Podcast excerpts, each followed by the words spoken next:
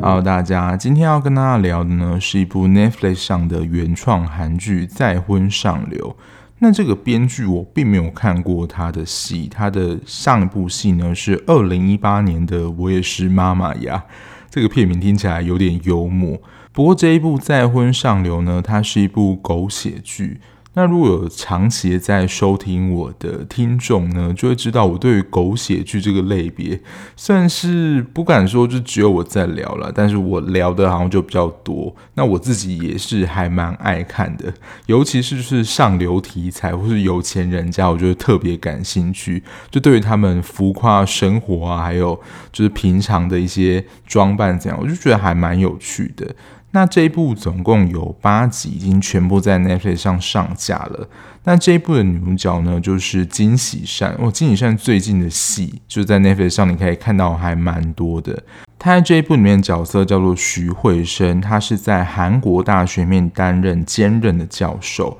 那她有结婚老公，然后这一部里面主要剧情呢，就是她的老公被陷害，然后她的老公选择自杀，然后死掉了。然后她为了要报仇就是老公自杀之仇，因为是受到某一个事件影响而自杀，所以她加入一个婚姻介绍的婚顾所，就是 Rex，找到陷害她的老公自杀身亡的人报仇。这一部的一个很主要的明显目标，就是看徐慧生如何上演复仇记，就是这一部一个最主要的题材，所以。最近其实有真的非常多复仇题材的戏嘛，就上一部讲的为何是吴秀才，其实也有点这个味道。金喜善最近的片约真的还蛮多的，像之前也有介绍过的，还有明天他里面演的剧恋，就是红头发的样子，这些蛮令人印象深刻的。再早一点，其实有聊过 Alice 爱丽丝这个以算是架空背景做了一个时光穿越的一个组织。但这一部我就觉得没有很推荐大家去看，因为时序上我觉得蛮错乱的。那他在这一部里面的最主要目的就是复仇。其实他其实已经知道说是哪一个人害死她老公了，只是他苦无证据，就是要找到那个能够治下那个凶手的铁证。那他的死对头呢，就是由郑佑珍饰演的真爱熙。看到这个名字的时候，我觉得蛮幽默的，就是说真爱，就是那个真的很矮嘛。但其实也没有啦，演员看起来是还蛮高的。好，反正我觉得翻译上的名字，其实我们之前好像有讲过，就是有时候 Netflix 上的翻译真的是。还蛮好笑的。那他是企业集团里面的律师，那他在里面的个性就很像是为了达到目的就可以不择手段那种坏人，而且坏就是要坏到底，也没有要洗白的意思。我一开始就是他很明显就是剧中的反派，我想说他其实有矢口否认，然后还有点就是检讨，就是自杀人是你老公。侵害我啊，还是怎么样？就编了一大堆理由，所以我一开始想说，该不会是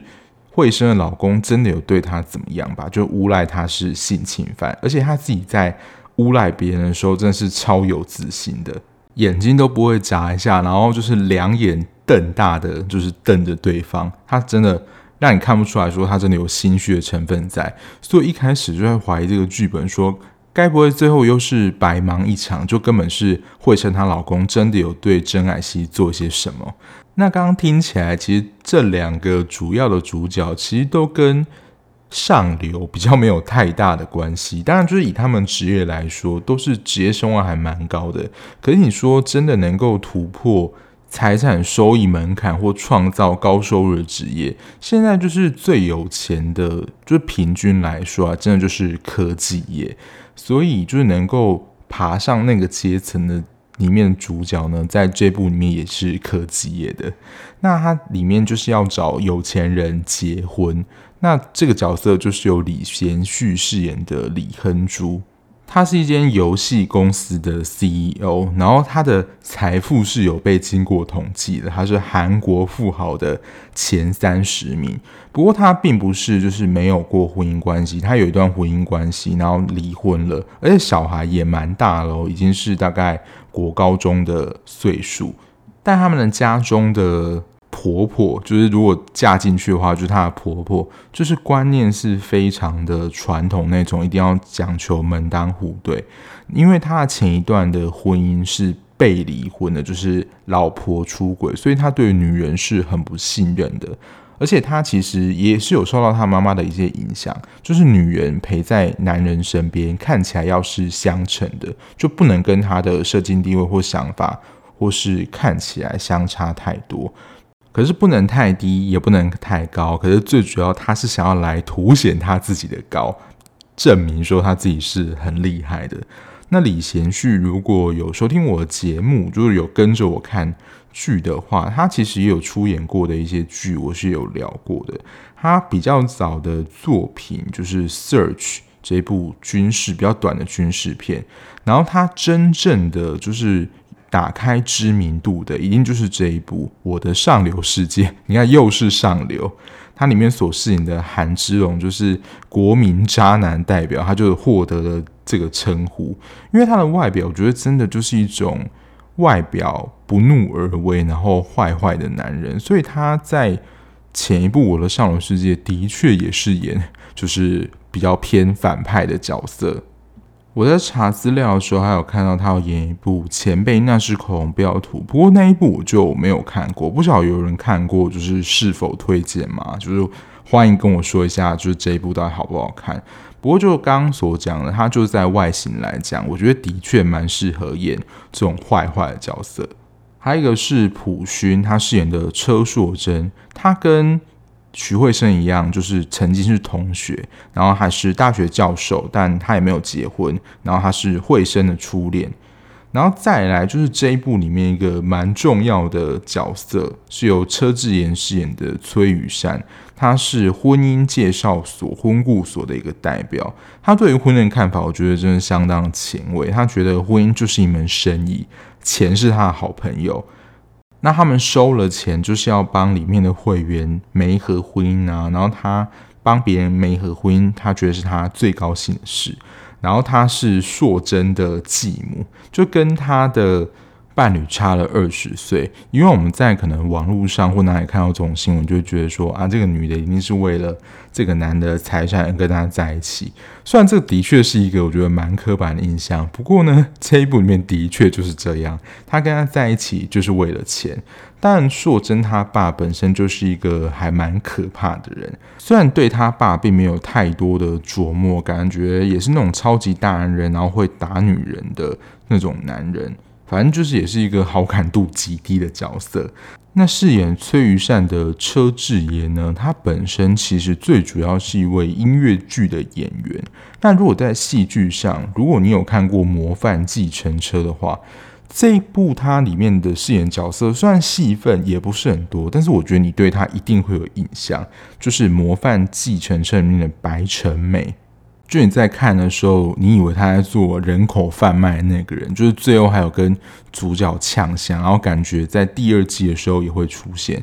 那这部戏里面一个非常重要的场景，就是所谓的婚顾介绍所。那在这一部的婚顾介绍所就叫做 Rex。就我真的在现实当中想说，真的会有这样的地方吗？但其实现实生活当中，就是真的有这样的地方。那它其实里面是会员制的，就是根据你缴的会费，他会把会员就是身世背景啊，然后你的父母在不在，职业总资产，就是全部统合相加有一个分数，就是你会分级在，比如说你是黑金会员、白金会员、钻石会员等等。那其实就是根据你缴的会费，还有你的整体程度。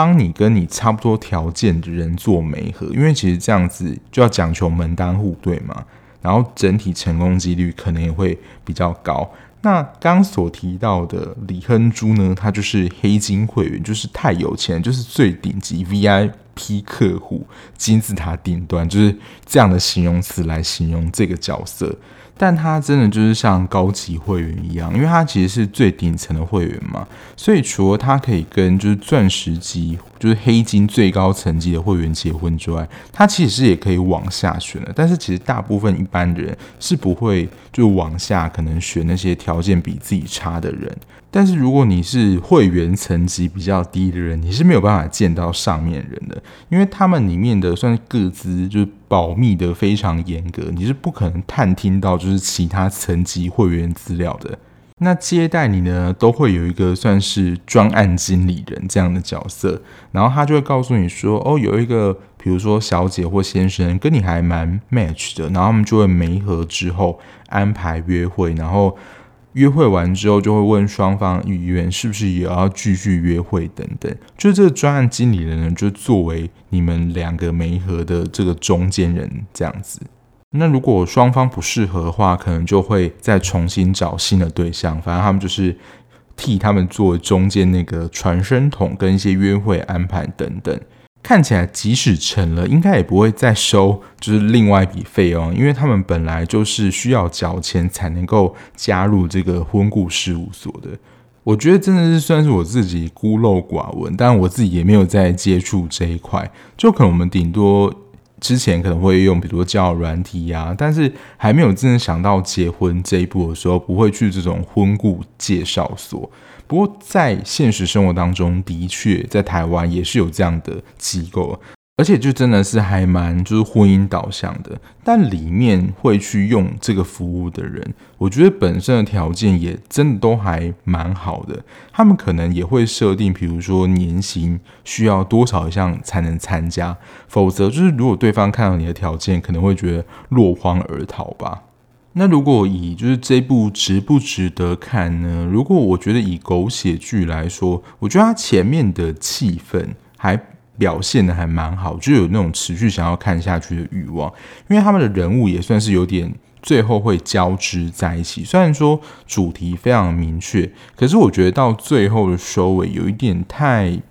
太小心跟太安全嘛，或是有一种太隐晦的，就是你不会看不懂，可是觉得说哦。原来是这样，他们就是早就有一些什么了，所以给分数的话，五颗星满分，我大概会给三分到三点五分。以狗血剧来说，它的确有符合狗血剧的要素，但在整体的最后收尾上，我觉得稍微的比较弱了一些。好，那前面最主要就是介绍角色，还有就是我大概看完的一个想法。那接下来就讲一下我对于这部戏里面内容的大概一些心得吧，因为其实这部戏我觉得就真的还蛮明显的，而且说实在，我觉得女主角跟再婚这件事情，她应该是最没有关系的人吧，因为她其实就是没有想要结婚啊，只是说她为了要找寻就是迫使她老公自杀这个证据，所以一直就追着真爱希，真爱希才是想要再婚上流，她其实就是想要嫁入豪门啦，这么简单，所以。整部戏来说，就是徐慧生一路追着真爱熙，想要找他问个清楚，然后真爱熙一路想要就是嫁入上流。这跟我们最近常看到一些戏剧的梗用的有一点点像，但我觉得在这部戏里面相对的合理，因为她本身是私生女嘛，那从小就没有办法得到父亲的爱，所以她其实也是自己一路的爬到律师这个位置，所以我觉得她为了要摆脱这个自卑的心态，就是证明说她也是可以爬到最上面的。那我刚刚一开始不是说到，就是。慧生她老公会不会真的有对于真爱熙做了什么？然后真爱熙就是被冤枉了，就是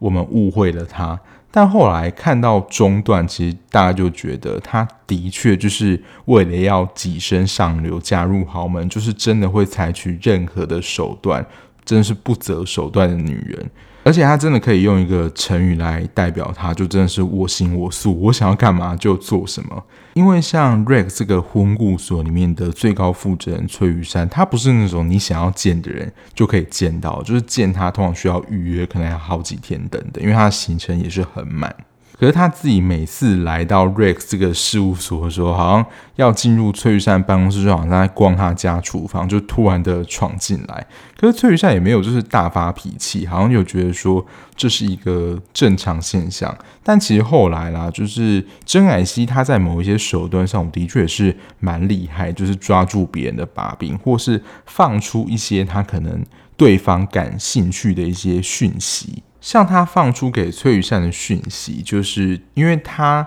的亲生父亲是一个就是要准备竞选总统的人，然后他的搭档就他的副搭档，就是有一个权利可以开放一个地，因为那个地可能原本就是一个工业用地或者怎么样用地，有点忘记了，但他就是要把它。开发成说，你可以买下来做其他的事情，因为像其实土地它都有蛮明显的用途的分别，就比如说你是农业用地，你不可以拿来盖房子，这在台湾的法案里面也是有的。反正就是有这个权利呢，能够让这个他的副搭档更改这个土地的使用类别，然后讲简单来说，就是可以赚钱啦。崔于善本身就是爱钱，你要说胜过任何的东西，几乎啦。反正他最爱的，我觉得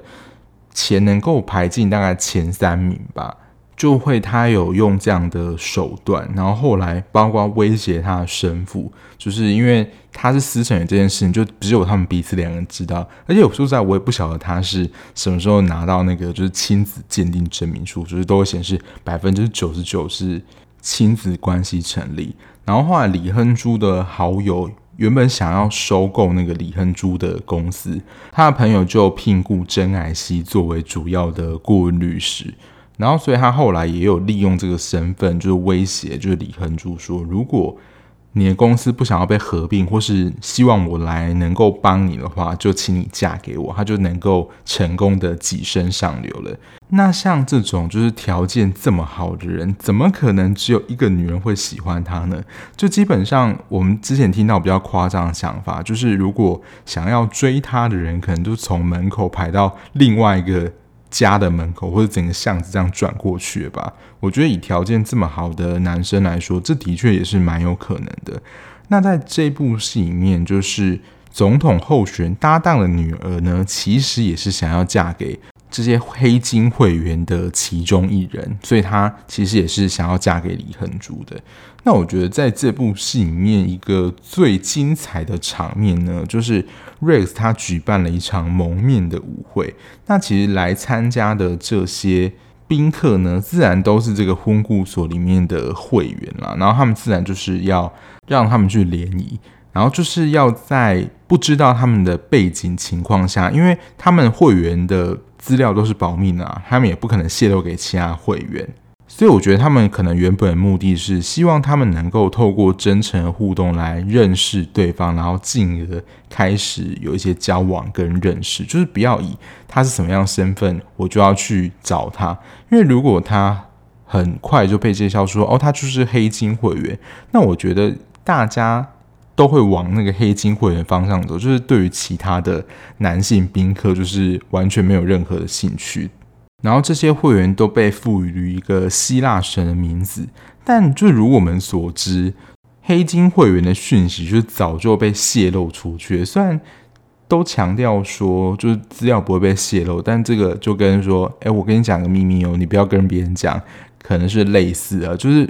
永远不会有秘密这件事情，就是会被传出去，所以那些女方也都知道说黑金会员其实是谁，但她其实也只知道代号而已。所以呢，就是 Rex 这边就是来看看说，到底他们是真的会不会因为他是黑金会员，就是其实是假的黑金会员，而就是凑上去靠近他，结果就非常符合现实当中的状况。大家听到这个假消息，就是都围到这个黑金会员旁边。反而真的黑金会员呢，就是真的还默默的，其实没有人就是想要理他，这样就是大家的意图真的都很明显啦。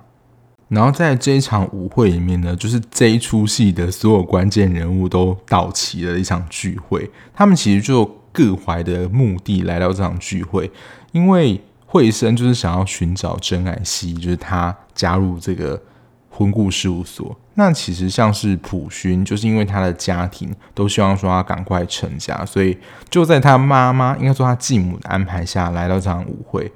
李亨珠本来就是里面的会员嘛，然后他的妈妈其实也是希望说他能够再婚，找到一个合适他的女人，所以就是所有人都来到这场聚会里面。我觉得这一幕戏应该算是这部戏里面我觉得数一数二精彩的场面之一，就满足了就我们自己想要看那种上流人在交际的过程，还有是不是真的会因为都已经知道说他是黑金会员而接近他这个情形，就是考验人性是不是真的目的性真的非常那么强，就是想要抓住有钱人，就是其他的兴趣啊或喜好，其实可能也不是真的那么重要。就还是非常强调说他是不是有钱。除了复仇线之外，我觉得这一部戏的一个蛮大的看点就是李亨珠、惠生跟硕珍的三角恋。其实我觉得亨珠的安排真的很微妙，因为他就是有一个儿子嘛，然后他儿子就是什么科目都好，但就是国文不好。然后这个时候呢，因为刚刚有提到惠生他本身就是一个。算是国文老师嘛，就是大学教授，然后他自己本身国文是蛮好的。狗血剧的安排呢，就是要在这个时候把他安插到，就是他儿子的国文老师，这个时候才出现。因为其实，在那场舞会，他们其实就不知道说，哦，原来彼此就是那个样子。可是我真的觉得，就是大家真的有这么不会认人吗？就是算。没有看到脸的样子，可是身高身形在讲话，我觉得在聊天或怎么样，应该都会有似曾相识的感觉吧。好，反正他就是请惠生来当他儿子的家教，因为惠生在这部也是散发一种慈母的光芒，所以自然他对小孩就是小孩都蛮喜欢他的。然后他的学生也就是亨珠儿子跟他很 match，很喜欢他。然后亨珠的妈妈也很喜欢。就是惠生作为他老师，但其实他们在那场舞会，就是蒙面舞会的选择，其实他们两个是双方互选，因为他们就在聊天，就觉得说，哦，他蛮有才华，就是喜欢这样子有智慧的女人。就是亨珠选的其实是惠生，然后惠生的确也是选了亨珠这样子。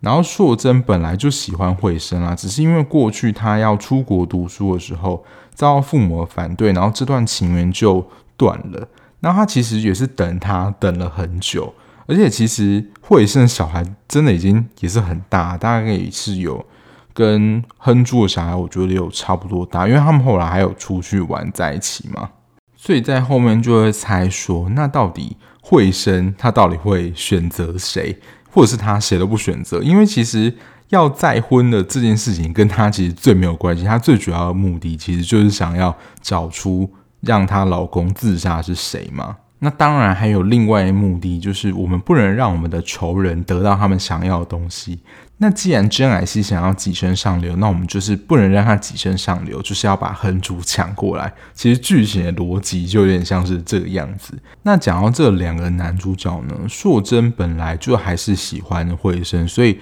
他在这部里面就有点算是一直等待他的某一种大人哥的形式。只是以他的家庭来说，也是不可能让他跟惠生在一起的，因为惠生毕竟已经结婚，然后有小孩，然后只是丈夫不在。那对于这种大户人家来说，他这样的身世背景，只有结过婚这一点就是不合格的，就是不可能让他娶这样的女人。那这点对亨珠来说也是一样的，就是他妈妈也是不可能让他娶这种有结过婚的女人。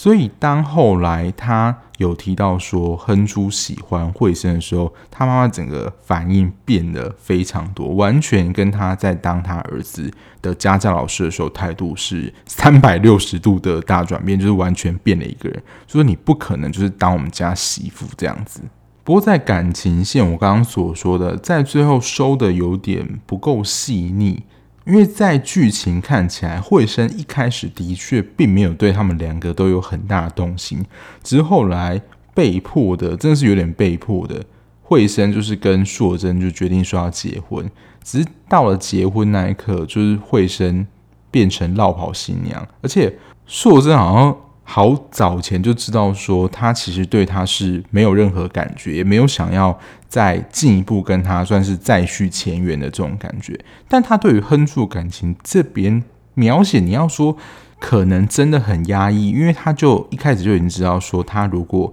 嫁进去，她未来婆婆一定是非常不喜欢她，或是不同意，所以他可能也不想要麻烦，或是造成这样的局面，所以他一直在抗拒亨珠对她的感情。还有他自己对恒珠的感情，我大概只能这样解读了。因为到后来就是上演落跑新娘这个戏嘛，我觉得有一点点的小意外。因为如果就一开始的剧情发展来说，她进入这个婚顾所就是想要抓到真爱西，就是陷害她老公这个把柄嘛。那她对于她死去的老公感情上，应该还是蛮坚固的，就是对于其他的男生并没有太多情感上的基础，而且其实我觉得到非常后来也还是这样的，他并没有想要跟婚顾所的里面的其他的异性交往，而且这个情感基础上，我不确定是不是他个人本身，当我们不是演员或是里面这个角色，我觉得其实有蛮大的一部分是为了他自己的儿子，就是非常喜欢惠生。他想要让小孩有一个好的他喜欢的妈妈环境下长大，我个人认为是这样啦。因为他们两个其实，在感情戏的描写，我觉得也不到非常多，而且也不是这么的明显。所以最后的结局，就是这一部的结局手法，就是以这样子落跑新娘形式，就是有牵涉到他们真的结婚了这条线，我是觉得有一点点的小困惑啦，这是我个人的想法。如果你要说他们之后就成为蛮好的朋友或怎么样的话，我都觉得还说得过去，因为毕竟这部戏的最主要的目的是要复仇，真的想要结婚的反而就是那个女反派。真爱西，那讲到真爱西，我觉得她不算是女配角，她算是第二女主角了。那她其实在做的事情也是复仇，她复仇对象是她的亲生父亲。那她这部戏里面就真的是一个从头坏到尾的女人，也没有任何洗白她的机会哦。那她从一开始就是污蔑了惠生的老公，然后以她议员私生女的这个身份去跟 Rex 的老板，就是崔宇善谈条件，就是要求让他认识黑金钻石层级的那个会员。然后因为惠生对他也是穷追不舍啦。然后他就是也把脑筋动到了敏智，也就是惠生的女儿身上。我看到这里的时候，我想说这个人真的是疯了吧？可是敏智也真的是非常大胆。他在蛮初期的时候，不知道大家还记不记得，他就真的敢去呛真爱西。但真爱西也不是省油灯啊，就是既然他要塑造一个从头到尾的女反派的话，就是。他也是对于明智讲说：“你不要惹我，下一次你再敢惹我，就是让你见棺材。”这样子类似直接狠狠的呛下，但就是走一个我觉得蛮安全的结局啊，就是坏人果然受到惩罚。然后他一开始跟惠生老公讲那些话，就是音档流出，也就是成为最后逮捕真爱西的一个证据。这部分的剧情，我觉得就是中规中矩啊。但我觉得在看这部剧的时候，可以再重新的想想跟思考婚姻这件事情到底是怎么一回事。因为在再婚上流里面，婚姻可能我们一开始的想象是说，哦，两个人因为爱这样的元素，然后结合在一起。你先有爱的这个基础，才能够建立婚姻嘛。这是我们可能一般对于婚姻传统的一个想象。可是，在再婚上流里面，他们觉得婚姻就是一场交易。那他所注重的条件，绝对不会是爱这种。你要说，可能他们会觉得是一种虚无缥缈的东西，现实。然后，你另外一半的外表、金钱跟权力这些现实条件，才是婚姻能够巩固或是成立的重要元素之一。我自己在看的时候，真的是有点自惭不如啦。因为如果以我的职业啊、收入来讲，是完全进不去的。可是我觉得，其实这样某种程度来说，嗯、也不能说不公平啦，也就是自己的选择。可是的确，如果你要进去的话，或是成为高薪族群的话，的确，比如说科技业、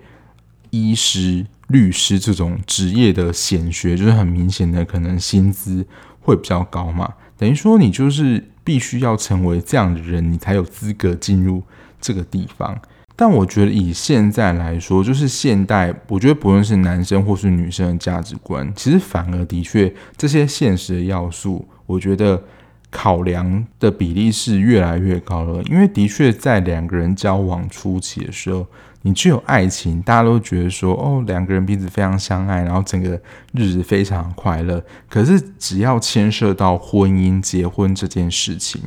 面包的元素就会不断的被放大。所以，如果只有考量到爱情，但没有面包的话，那这个婚好像也没有办法结得下去。我觉得这是现代人。就对于婚姻这件事的看法，我觉得某一个部分来说，跟剧情里面描述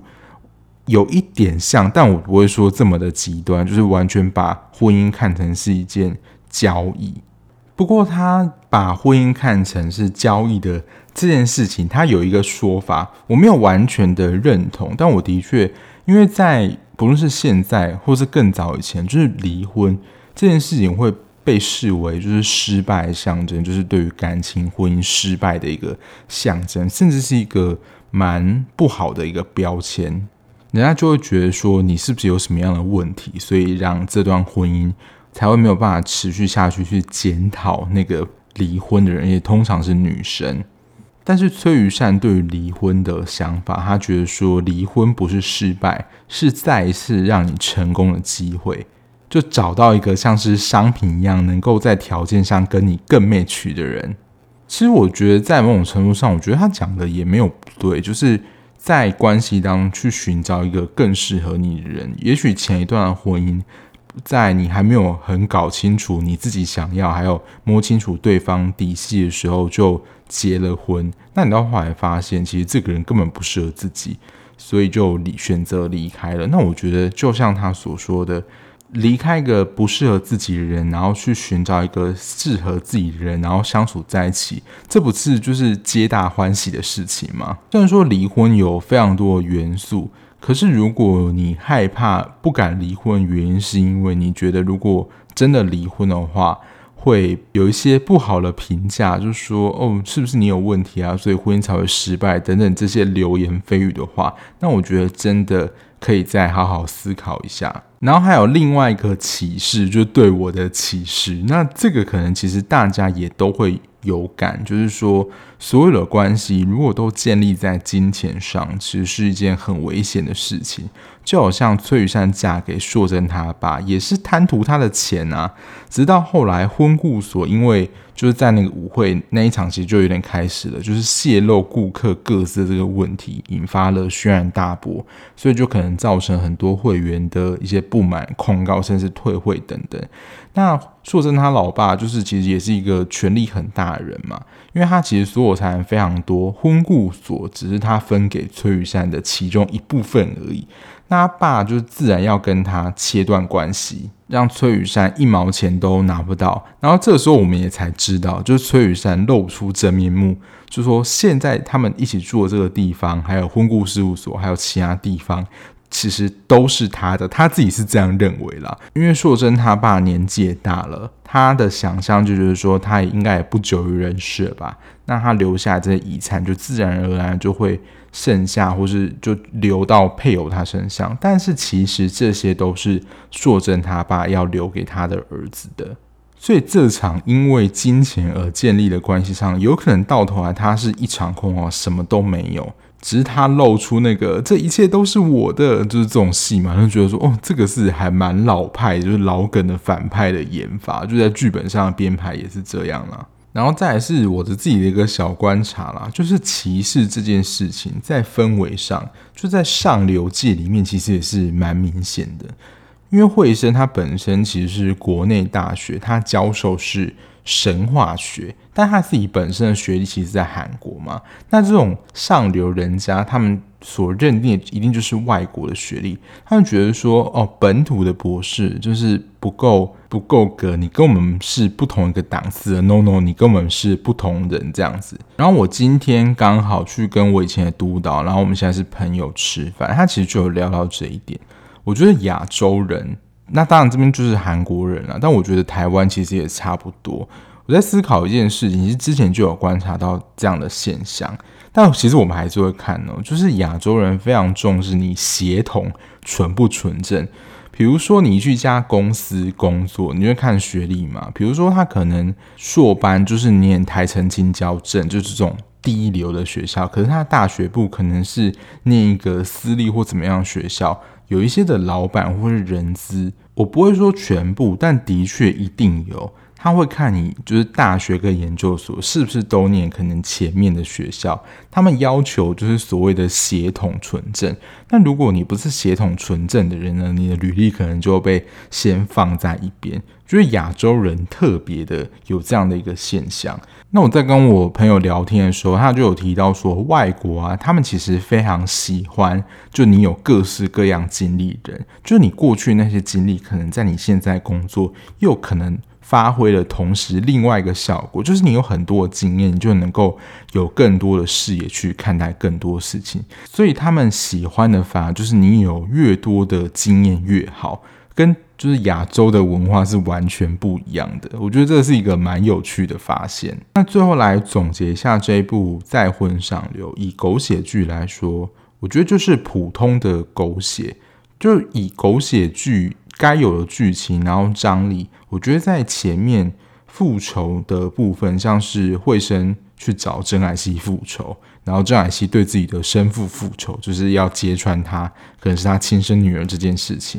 然后中间那个联谊，就是那种舞会的桥段，整体的神秘感跟剧情，我觉得到这边其实都还安排的还蛮赞的，就是那种气氛是有演绎出来的。在当时，我就我还是会有那种，就是想要知道下一集会发生什么事情。当时我还有就是破例的连续看了，因为有时候如果真的太精彩，大家可能也会有这种经验，就是停不下来。然后加上它又是一次上，所以你就会忍不住，就是诶不小心多看了一集这样。不过这个大概是发生在前五集的时候，就是后来开始收尾的时候，我就觉得就像刚刚讲的，有一点点收的不是那么精致的感觉。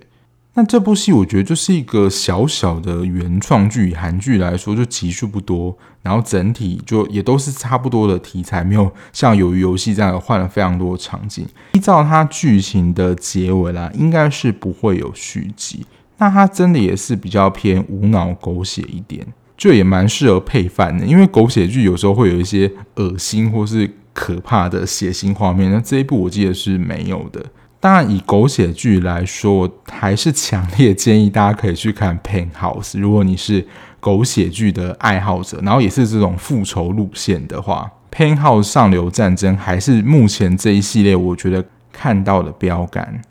好，那今天的节目就聊到这边啦，感谢大家收听。那最后再呼吁大家，如果你是还没有订阅的朋友呢，不论你是用任何平台收听，按下订阅键。就能够比较快收到节目上架的通知。那如果你想要分享一些你喜欢的剧集，或是想要跟我聊这一出剧的话，也欢迎到我的 IG，在资讯栏下方可以直接点进去来留言或是私讯告诉我，都会回复你哦。那我们就下一集节目再见啦，拜拜。